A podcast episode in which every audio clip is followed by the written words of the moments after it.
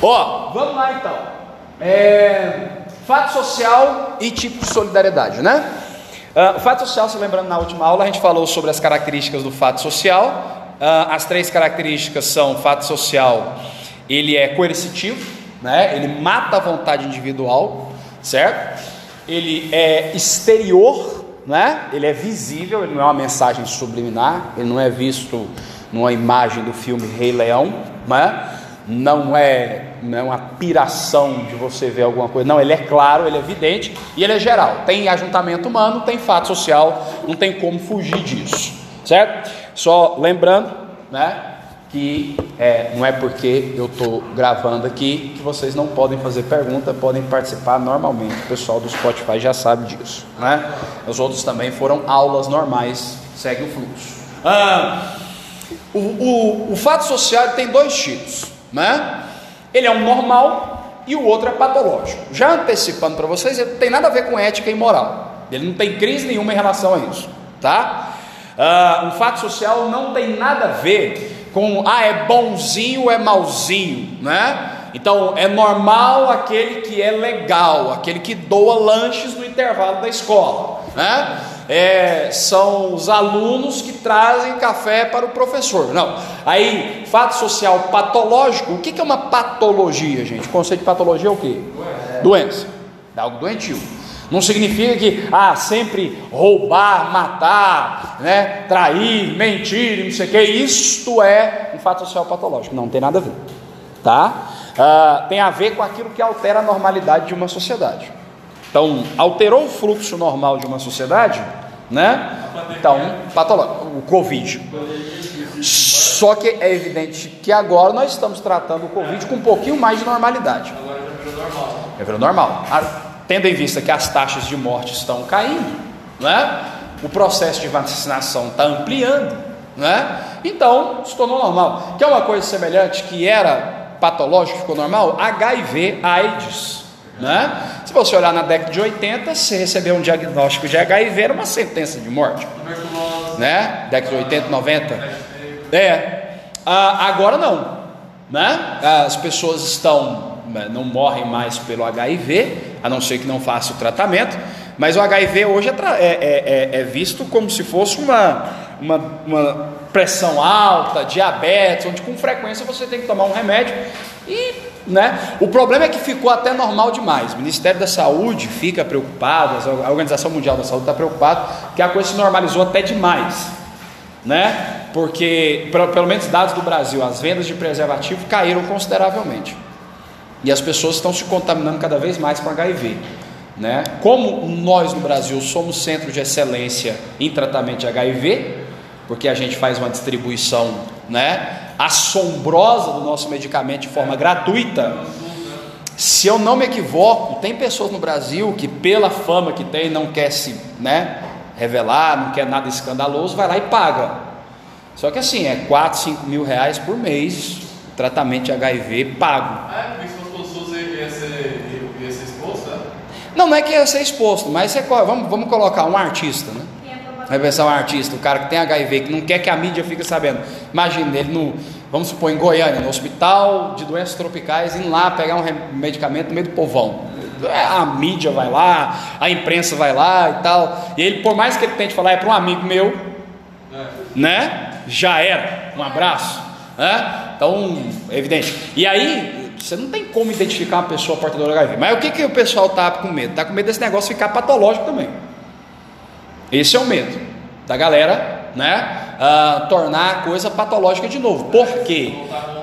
Porque se voltar com toda a força do mundo, é evidente que o Brasil né, vai ficar sobrecarregado. Não sei se vai ter finanças para atender todo mundo. Mas sim, você ter uma ideia, a gente virou padrão de excelência no tratamento de HIV. Né? Ah, por sinal, um goiano, né? Um goiano foi o cara que, o Henrique Santillo. Ele era ministro da Saúde no governo Fernando Henrique Cardoso né? Mas quem levou os louros da fama foi o José Serra, né? que por sinal também foi um excelente ministro da saúde, não vamos tirar o mérito do cara. Né? Mas assim, é normal? É. Vamos colocar um outro exemplo que a gente está falando só de doença. Né? Mas vamos falar outra coisa: suicídio. Aliás, o Emily Durkheim fala sobre isso, sobre suicídio. É um tema que eu talvez eu vou tratar na próxima aula com vocês. Suicídio é normal ou patológico? Normal. Em sociedades capitalistas, segundo o Emily Durkheim, perfeitamente normal, aceitável. Por quê? Porque capitalismo prevê crise econômica. Quando tem crise econômica, o cara fica pobre. Bro, bro. hum, suicídio. Fala, senhor. Mas então quer dizer que o fato patológico não é só, não é só porque vai alterar o fluxo da sociedade, porque não é normal acontecer também. O fato é porque ele vai- acaba sendo inédito. Quando eu falo de alterar o fluxo da sociedade, eu estou falando é porque ele para. Tipo assim, você vai parar o que você está fazendo na sua normalidade e vai dar atenção. E não é só você. Vamos para um, exemplo clássico que nós tivemos essa semana? Não é normal um artista levantar e esbufetear o outro em pleno Oscar. E dá um tapa do cara Sabe, dá uma bolacha. E agindo inclusive pelo impulso, onde o mundo inteiro parou. O mundo inteiro parou e viu. Né? Porque- Disputou. Quer dizer, é, e é interessante porque você surge memes, né, nas redes sociais. Aí teve um colega meu que postou um meme, né, um, um amigo chamado Erison, né, lá de Manaus, professor também. É, e a gente tem um, a gente tem um grupo, né, no WhatsApp chamado ah, Homens Maquiados. É porque a gente fez uma aposta numa época, uma maluquice que a gente fez na rede social, colocou assim: se atingir 3 mil comentários, Ah, eu eu vou deixar a esposa maquiar. E prato. E aí eu fui, 3 mil bateu em dois minutos, né? Aí foi um amigo meu, Erison, bateu também. Outro amigo, Yuri, bateu também. Aí, Fausto, bateu também. Ficou todo mundo maquiado, né? Mas enfim, e a gente tem uma amizade, né? Muito grande. Ele postou um negócio bem interessante. Ele postou, assim, o cara com. Sabe aquele senhor que fica no computador e fica um sorriso meio sem graça? Né? Aí ele falou assim: é, pronto, eu já falei demais de. O que estava acontecendo antes do Will Smith, velho? Ucrânia. Ucra... É, pronto, já falei demais de Ucrânia, agora eu sou especialista em Will Smith. Né? Então, assim, é isso. A Ucrânia é um fato social patológico. Né? Agora vamos para um exemplo: guerra na faixa de Gaza, patológico ou normal? Normal. Pô, normal, velho. Né? Ninguém aqui está assim, estou a fim de fazer um tour, uma viagem turística para onde? Faixa de Gaza. Não vai, porque você já sabe que o pipoco rola lá o tempo todo. Né? Tanto é que ninguém se espanta. Agora, o Vladimir Putin organizar durante meses uma invasão na Ucrânia, né? Isso não está dentro da normalidade em pleno século XXI, pensando em Europa que tecnicamente a gente resolve os nossos conflitos no mundo ocidental com uma cultura judaico-cristã de forma um pouco mais diplomática, tendo em vista que a gente teve experiências trágicas a saber Primeira e Segunda Guerra Mundial, né? que já foram experiências profundamente trágicas, a ponto da gente saber que a gente não deveria entrar em conflitos um com o outro. Né? Então, assim, é, vamos deixar claro que se você for conversar com Emily Durkheim sobre conceitos de ética e moral, ele vai te levar para outro campo. Ele vai te levar para outra história, para a filosofia, né? para os conceitos de política. Mas entre fato social normal e patológico, não entra esse assunto. Tá? Homicídio, né? furto, roubo, assassinato. Né? No Brasil é fato social normal. Normal. Eu lembro que eu estava no estádio Jonas Duarte, assistindo um jogo da seleção brasileira, Brasil contra Peru, para eliminatórias da Copa de 2006, né? No, no Jonas Duarte, ó, no Serra Dourada.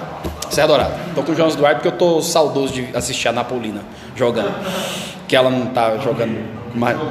né, dando show, né? Ah, então o que que acontece? No, no estádio Serra Dourada, aí vem o áudio do estádio, velho.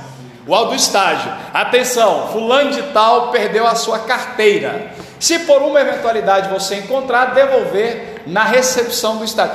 Pô, meu irmão, o estádio inteiro virou ah, velho. Quer dizer, você perder a carteira num estádio de futebol, é certeza que você nunca mais vai ver ela. Bora. Agora, se você vai para a Suíça, para a Finlândia, para a Noruega, né? Aí teve uma amiga professora que veio da Suíça, trabalhar nas escolas de inglês aqui em Anápolis. Ela, né, aquele sotaque bem carregado, ela falou assim: Eu não entender por que, que aqui no Brasil deixar a bolsa no local ela não estar mais lá. Entende? Por quê? Porque a cultura dela é outra.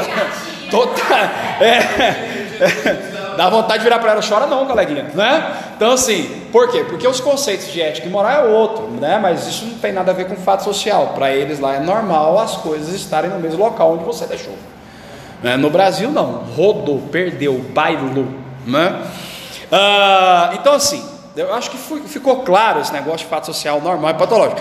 Claro que ele pode transitar, o normal pode virar patológico, o patológico pode virar normal e por aí vai. né? E, e fluxo que segue. Só para você entender, gente, a gente estava falando do Covid, se você fizer uma pesquisa, nós já tivemos surtos de Covid atrás.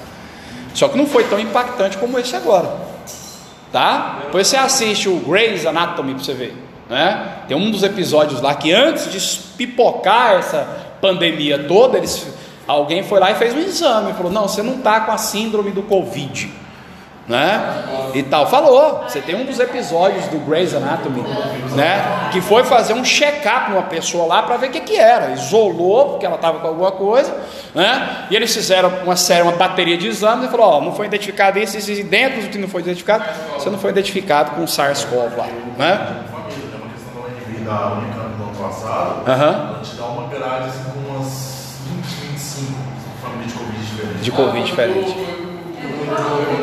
É, e aqui a gente pegou agora foi para estourar a boca do balão, né? E ele, pelo que dá para entender, o Covid ele, ele é igual um Pokémon, né? Ele sofre mutações, que é característico de um vírus. Mas isso é uma coisa da, do pessoal da biologia, não tem nada a ver com essa história. Bom, uh, solidariedade. Solidariedade, você tem duas características de solidariedade: mecânica e orgânica, tá? Então veja bem, se eu falo como sociólogo que todo ser humano é um ser social, isso implica que eu preciso de outra pessoa para viver. Tá? Isso implica que na sociologia é um consenso que é impossível um ser humano viver sozinho. Impossível. Tá? Esqueça essa história de você querer viver sozinho, porque não vai dar. Se eu vivo em sociedade, evidentemente que eu vivo em sociedade porque eu tenho ajuda mútua entre os indivíduos. E isso é necessário para a existência de uma sociedade. Né? Ninguém aqui chama Deus. Né? Ah, se chamar é só o nome, mas a prática não é a mesma. Então a gente vai precisar do auxílio dos outros. O Durkheim fala de dois tipos de solidariedade: a mecânica, né? que é aquela que você não espera nada em troca, você não espera lucratividade, que é uma característica importante, se vocês quiserem anotar, é que envolve muito mais o sentimento do que propriamente uma racionalidade. Tá? Tá muito mais envolvendo as emoções humanas. Né? Então, vamos supor que a nossa amiga Dutz chega e fala: oh, Eu quero construir uma casa. Né? Eu tenho material, mas não tenho quem construa junto comigo. Vamos, coleguinhas, construir a minha casa? Vocês falam: Vamos. Por quê? Porque todos nós amamos a Duda. Né? E aí você vai lá e não espera nada em troca. Vocês terminam depois de suar, num sol quente de rachar mamona. Você só leva a sua garrafinha de água, terminada a casa, todo mundo vai para a sua casa feliz porque você ajudou uma pessoa e não espera nada em troca. É, é. é, dependendo da família, né? Dependendo das estruturas, desestruturações da pós-modernidade, né? A modernidade líquida de Zygmunt Bauman. Bom, ah, agora, para eles, isso é pertencer de sociedades que são pré-capitalistas ou ruralizadas. Um mutirão, por exemplo, é um exemplo disso. Né? Agora, quando você fala de solidariedade orgânica, aí você está falando de sociedades urbano-industriais né? Sociedades do capitalismo fervendo. Você, sabe, pede no iFood, o cara deixa na porta. Se você pagou no Pix, você não quer nem saber o nome do entregador, né? No máximo, se você é um cristão um pouquinho mais aflorado, o máximo que você vai falar, Jesus te ama, né? E você tem que ir para o céu. Do contrário, né? Vida que segue. Você leva a sério aquele negócio de contato é, social secundário, né? Por quê? Porque é produto para cá, dinheiro para lá e tudo certo. Negócio, negócio, amigos à parte, né?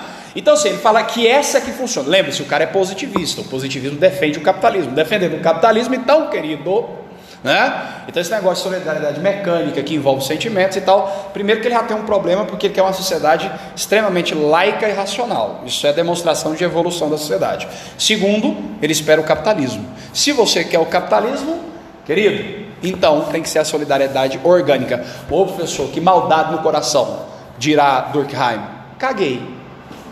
Tá? Ele não está nem um pouco preocupado. Né? Se você por um acaso se ofendeu com esse tipo de coisa, porque ele está fazendo um estudo de ciência social, tá? E o positivismo sim despreza essas relações sentimentais, emotivas e tal. Ora, qual vai ser o sociólogo que vai considerar as relações emotivas? Quem? Weber. Weber. Max Weber é um sociólogo, filósofo que vai Ação social emotiva, né? Onde envolve as emoções. O Karl Marx não é também, ele pensa numa característica racional para a igualdade social. Tá? O pessoal da esquerda tem que estudar um pouquinho o Karl Marx, porque ele não é tão progressista assim como o pessoal pensa que é. Né? Então, assim, ele também é extremamente racional. É, é o pessoal é partido, partido Comunista Brasileiro de Goiás, de Anápolis, do Bar de Lourdes. Né? Então vamos fundar isso também. Suave. Próxima aula então a gente vai falar de suicídio, segundo Emily Durkheim. Valeu!